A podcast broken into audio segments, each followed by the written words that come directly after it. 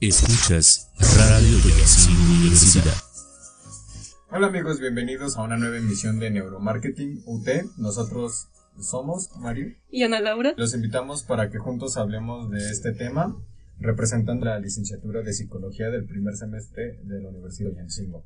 En este programa les platicaremos sobre neuromarketing, su definición, conceptos, aplicaciones y de cómo el subconsciente interviene a la hora de tomar decisiones de compra. Hablaremos de neuromarketing, un proyecto más de la Universidad de Toyancingo, la casa de todos. En pocas palabras, el neuromarketing es la unión entre la ciencia y las técnicas de marketing, con la base de los estudios relativos a los procesos cerebrales como, como se desencadenan. El neuromarketing busca medir actividades neurobiológicas cuando hay una exposición a marcas, propagandas y otras estrategias de marketing. Una información sobre lo que quiere la gente, pero también es muy fácil que la modifiquen y que le den otro sentido. Alimentando lo que estás diciendo, pues considero que también es importante que conozcamos cuál es este el manejo que se le da al neuromarketing y cómo a veces podemos ser influenciados, por no decir palabras más fuertes, a la hora de elegir un producto a la hora de adquirir alguna información sobre algún producto o a la hora de, consumir, eh, principalmente en supermercados. Eh, yo creo que es un ejemplo bastante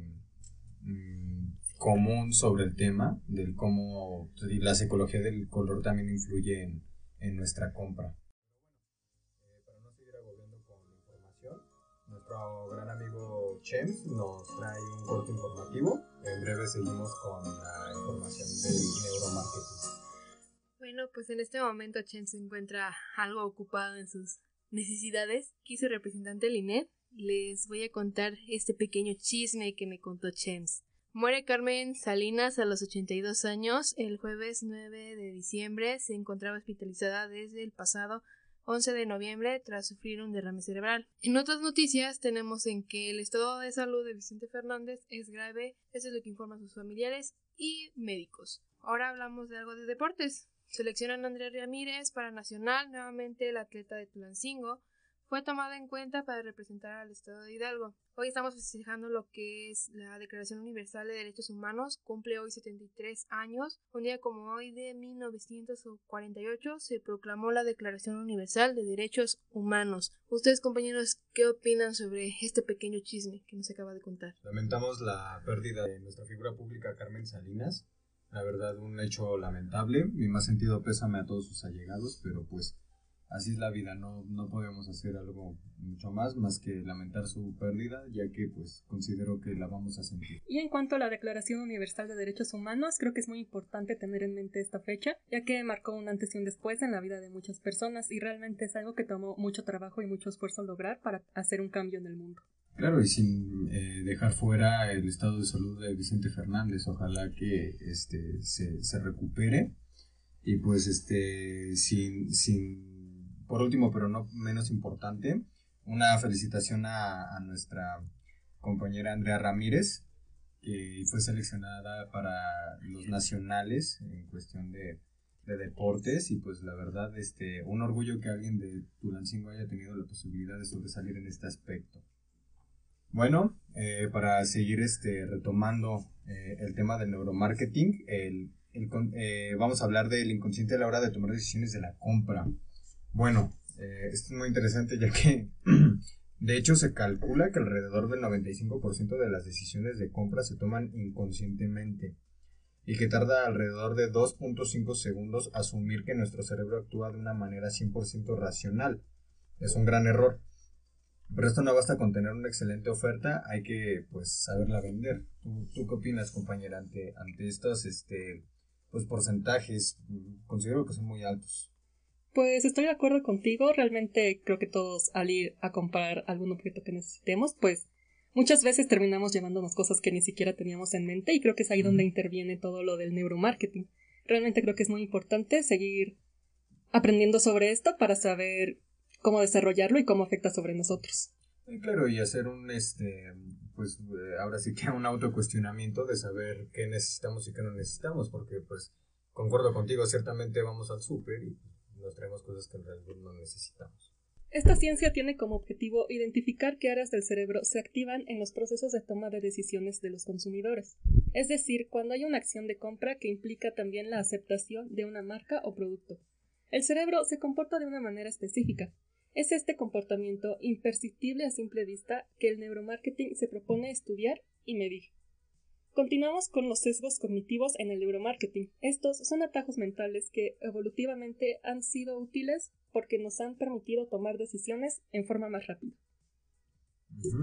Eh, pues realimentando lo que estabas comentando en el anterior punto, pues es sorprendente cómo para unas cosas el cerebro tiende a ser muy analítico, pero para otras, por así decirlo, un poco primitivo ya que pues podemos ser muy susceptibles a la manipulación por medio de, de sesgos cognitivos, psicología del color o, lo que estamos comentando, o sea, eh, que se, se, utilizan estrategias de venta para generarnos una necesidad que en realidad no tenemos.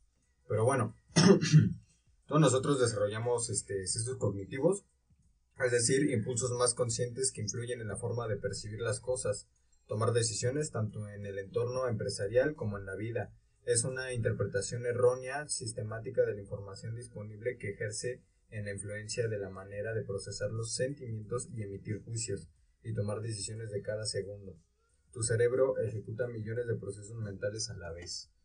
Entonces, pues dado esto, pues considero que haciendo alusión a lo que comentábamos, compañera, pues el cerebro tiende a ser muy, muy sabio en algunos aspectos, pero bastante ah, influenciable en otros. ¿Tú qué opinas de esto?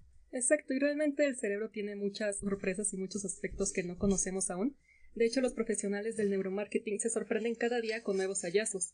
Texturas que ayudan a transmitir los valores de la marca, colores que, aun siendo efectivos para comunicar cualidades organolépticas del producto, no le resultan atractivos al consumidor. Y lo más curioso, la importancia del contexto en el que se ubica el producto. Reseñar la importancia de los sesgos cognitivos que las empresas empiezan a identificar en las distintas etapas de la experiencia del cliente, ya que nos permiten anticipar la irracionalidad del consumidor.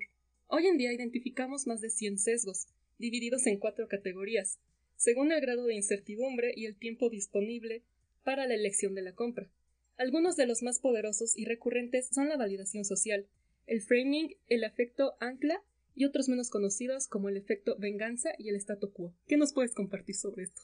Pues que es bastante interesante cómo las empresas se las ingenian. Bueno, claro, hay una gran inversión detrás, eh, contratar psicólogos o algunos especialistas en el tema, este, pero lo vemos, lo vimos hace unos años con los productos de Apple, por ejemplo, si no traías el último iPhone no eras nadie o consideraban que eres una persona menos valiosa.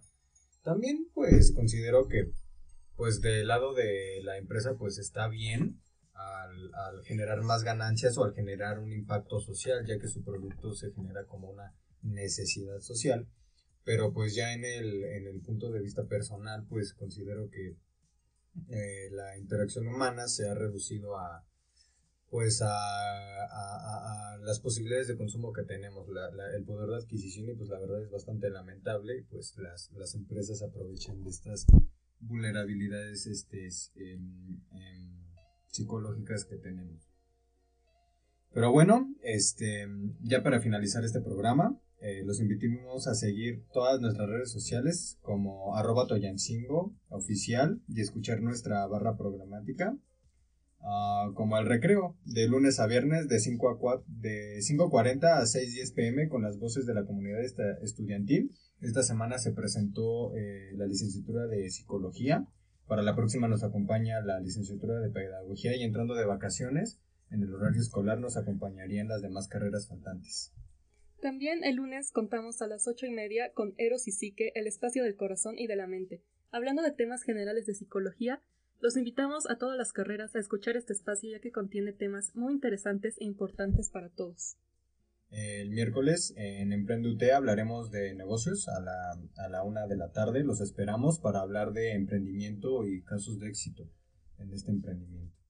Y para cerrar la semana, los viernes son musicales con Little Truck a la 1 pm y el espacio alternativo lado A con Sajid y León, con el anecdotario de bandas de rock y lado B con Gonzalo y DJ Edgy desde el Real con bandas invitadas. Hoy en este espacio alternativo se tendrá a los Beatles. Sí, claro, tendremos a los Beatles con su con su con su álbum em, los esperamos para que vean, eh, para que nos acompañen en esta emisión. Y ah, bueno, no sé si quieras comentar algunas conclusiones, compañera, para enriquecer un poquito más eh, la información. Pues realmente creo que es muy interesante saber sobre este tema para cualquier carrera, para cualquier cosa que estés estudiando, ya que es algo que vemos día a día al ir al supermercado, a un centro comercial. Y pues es muy interesante saber las estrategias que utilizan las marcas para que nosotros las consumamos, ya sea, como, decía, como decías tu compañero, un teléfono o cualquier aparato tecnológico, incluso, incluso la ropa y la publicidad que se le da a este tipo de cosas. Claro, este, y pues sugiero compañeros que tengamos cuidado a la hora de comprar y hacer una gestión de nuestras necesidades y emociones, porque pues lo que estamos viendo con la información, pues esta, el neuromarketing también este, que puede generar una baja gestión de, emociones a la hora de comprar. Y pues también eh, pensar un poquito qué es lo que necesitamos. Pero bueno, los esperamos en Radio eh, Universidad Tuyancingo con con el itinerario que ya les pasamos. Esperamos su visita en los demás programas de radio. Muchas gracias.